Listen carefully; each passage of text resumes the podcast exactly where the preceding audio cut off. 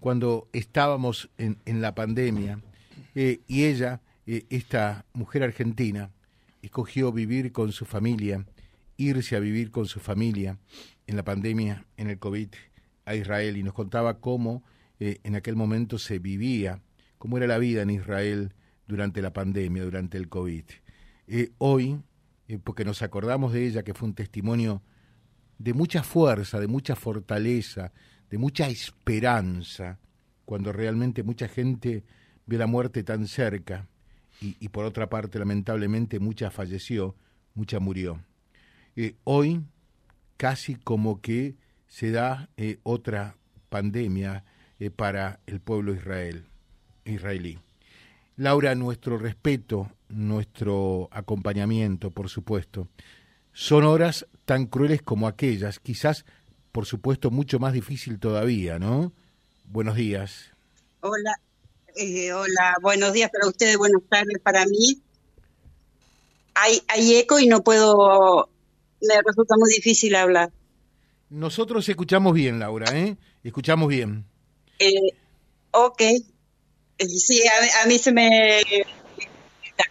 Una, muchas gracias eh, una sola, yo, nosotros llegamos en el 2013 a, Israel, no, no en época de pandemia. Sí, sí, claro, sí, sí. Ya, ya van a ser 10 años. Eh, esto, lo que está pasando en Israel, es mucho peor que una pandemia, es una masacre cuya magnitud ISIS eh, se sonrojaría al ver eh, es, realmente un horror lo que hicieron en el eh, que hizo Hamas, que es el grupo terrorista palestino que lidera la franja de Gaza. Eh, es realmente una masacre de la cual todavía nosotros no tenemos una, eh, ¿cómo se dice? Una estamos descubriendo o el ejército está descubriendo todos los días el horror es mucho más grande de lo que pensábamos. O sea, todavía no alcanzan a dimensionar eh, el horror de todo lo que surgió a partir del sábado allí. Eh, tal cual, porque se están encontrando todo el tiempo cuerpos. Hay gente desaparecida, hay gente que está secuestrada en Gaza. Eh, ayer ingresaron periodistas de, internacionales al kibutz eh, muy cercano a Gaza, en donde encontraron 40 chicos, 40, eh, o sea, ingresó del ejército, ¿no? Por supuesto. Pero se encontraron 40 chicos, bebés y chicos muy chiquitos decapitados, quemados y asesinados. Qué bárbaro, qué brutal, por favor, Laura. Por, eso te digo que ese ISIS se sonrojaría al ver lo que lo que hicieron esta esta jauría de hienas eh, enfermas de odio. Eh, eh, hay muchos jóvenes, hay muchas mujeres violadas, secuestradas, asesinadas, ancianos, hay ancianos, hay sobrevivientes de la Shoah que fueron capturados y llevados a Gaza. Hay soldados también eh, que, estaban en ese momento en el lugar, también decapitados y otros asesinados, o sea, a sangre fría. Eh, es un horror. Y siguen los bombardeos, por supuesto Israel está respondiendo con toda su fuerza, eh, no cabe otra, no cabe ninguna, ninguna otra medida. Y estamos en una guerra que no se ve desde hace 50 años. Ni siquiera en la guerra de Yom Kippur, que fue tan sangrienta, se vio lo que se está viendo ahora. O sea, es una guerra que no tiene antecedentes en realidad, ¿no?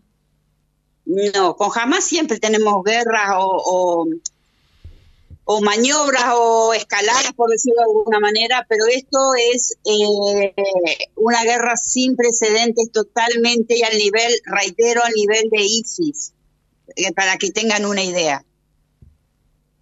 Qué pena. Eh, esto, cuando me enteraba hoy de lo que había ocurrido con, los con los chiquitos, con los bebés decapitados, digo, por Dios, qué horror. Toda guerra siempre es horror y en una guerra no gana nadie.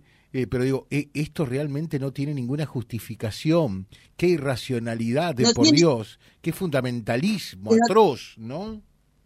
Es, peor. yo escribí ayer algo porque a mí me gusta escribir mucho y, lo que puse es que yo me niego a creer que son humanos, porque ningún humano puede llegar a hacer semejante, semejante cosa. No, no, no, no, no, no cabe en, eh, la cabeza de alguien medianamente normal, por decirlo de alguna manera.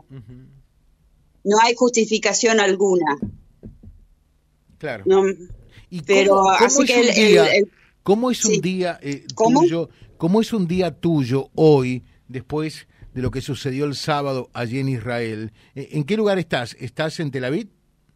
Yo, no, no, no. Yo vivo en el norte, en Carmiel. Nosotros estamos cerca de la frontera con el Líbano y, Siria, que es donde está comenzando a actuar Hezbollah. O sea que en cualquier momento nosotros también vamos a tener eh, guerra en este frente eh, Hezbollah ya está también atacándonos y cómo es nuestro, mi día es como la de todos los israelíes, estamos todos en shock. Eh, no hay mucha gente que esté trabajando, ¿sí? las calles se ven vacías, a pesar de que estamos en el norte y que la guerra es en el, en el sur y en el centro por ahora.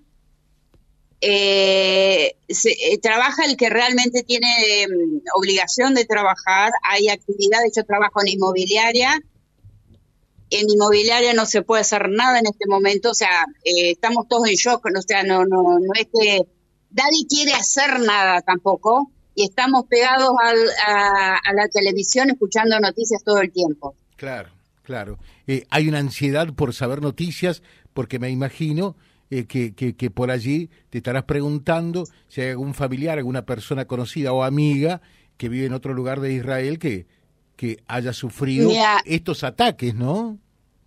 Todo, todos, te, te, te, cuento algo, todos tenemos un amigo, un hermano, un primo o alguien eh, eh, en común con, alguien que, que, estuvo o es soldado o es miluín, son las reservas, o fue secuestrado o fue asesinado. Todos tenemos, incluso en la empresa de inmobiliaria donde yo trabajo, la hermana de una amiga mía, eh, que una chica hermosa de 22 años, ella era paramédica.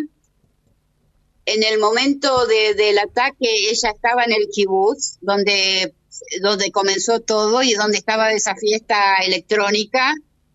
Ella se quedó en la clínica del kibutz para para atender los heridos que iban llegando porque estaban desesperados y no sabían a dónde ir. Y, y la familia, y después estuvo desaparecida, y la familia, yo, soy, nosotros somos todos amigos de la hermana de ella y del cuñado, y empezó por las redes sociales a buscarla, a buscarla, a buscarla, nadie sabía nada, y hace, ayer la encontraron muerta. Y lo peor es que ella llegó a mandar mensaje a una de las otras hermanas y a ella también un mensaje de voz y, se, están en los diarios de, Israel y se escucha perfectamente. Creo que en Infobae también, eh, sí, en Infobae salió. no hay problema. Que ella, sí, ya lo dije, y que el mensaje que ella mandaba, que decía, por favor, por favor, por favor, no quiero morir, y atrás se escuchaba todas las ametralladoras de, de los asesinos de, la, de las hienas estas. y ese es un solo caso, es un solo ejemplo. Hay muchos más, hay cientos de ese tipo de ejemplos. Hay otra familia que yo conozco, que conozco, eh, de México, cuya hija fue secuestrada y está en Gaza. Claro. Así eh, que, así que todo, todos tenemos a alguien. Eh, yo, en, lo personal, tengo familiar cerca, eh, cerca de, los que eh, eh, cerca de Gaza, que están bien, gracias a Dios, pero hay casos más extremos que, eh, gracias a Dios, yo no, yo no tengo, pero, pero conozco, todos conocemos. Y sí, todos conocen. Y, y, el gobierno israelí pudo salir ya de, este asombro porque claramente fue sorprendido por Hamas, ¿pudo salir ya del asombro? Sí. Sí, sí, sí, por supuesto.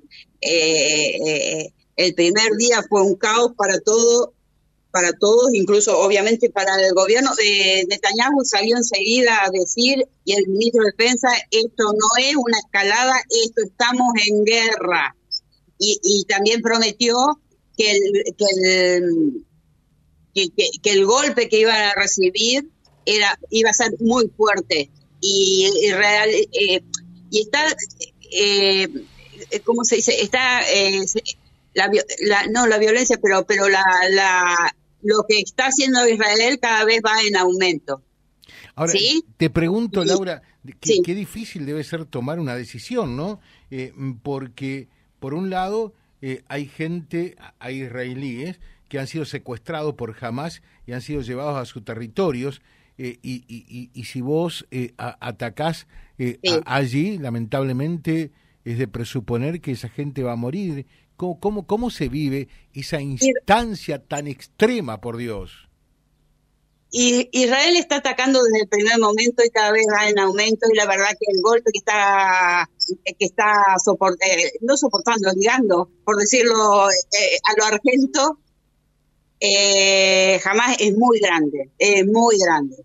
Ayer jamás salió a decir que es lo más hipócrita que pueden llegar a decir que si Israel no dejaba de bombardear eh, edificios de civiles y de matar a civiles, iban a, matar a, todos los, a todos los rehenes.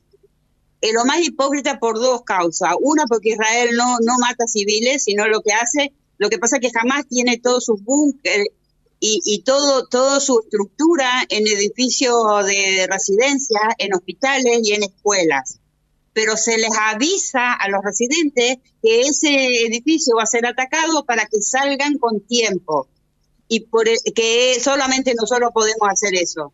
Y por el otro lado, eh, como que si fuera que jamás no eh, nos avisara o no, o no matara, no asesinara, eh, Ay, se nos cayó un poquitito la señal. Eh, ¿Podemos llamarme un segundo que tengo una llamada urgente? Sí, mm, volvemos luego. Eh, no hay, no hay inconveniente, no hay inconveniente, Laura, por favor. ¿eh? Desde ya muchas gracias, ¿eh? Muchas gracias, Laura. Gracias a ustedes. Laura Vinier, desde Israel, desde el mismo lugar donde se está librando esta descomunal guerra, que realmente lo dice, no tiene antecedentes ni, ni siquiera lo que sucedió 50 años atrás, que fue verdaderamente muy pero muy sangriento www.vialibre.ar, nuestra página en la web, en Face, Instagram y YouTube. Vía Libre Reconquista. Vía Libre. Más y mejor comunicados.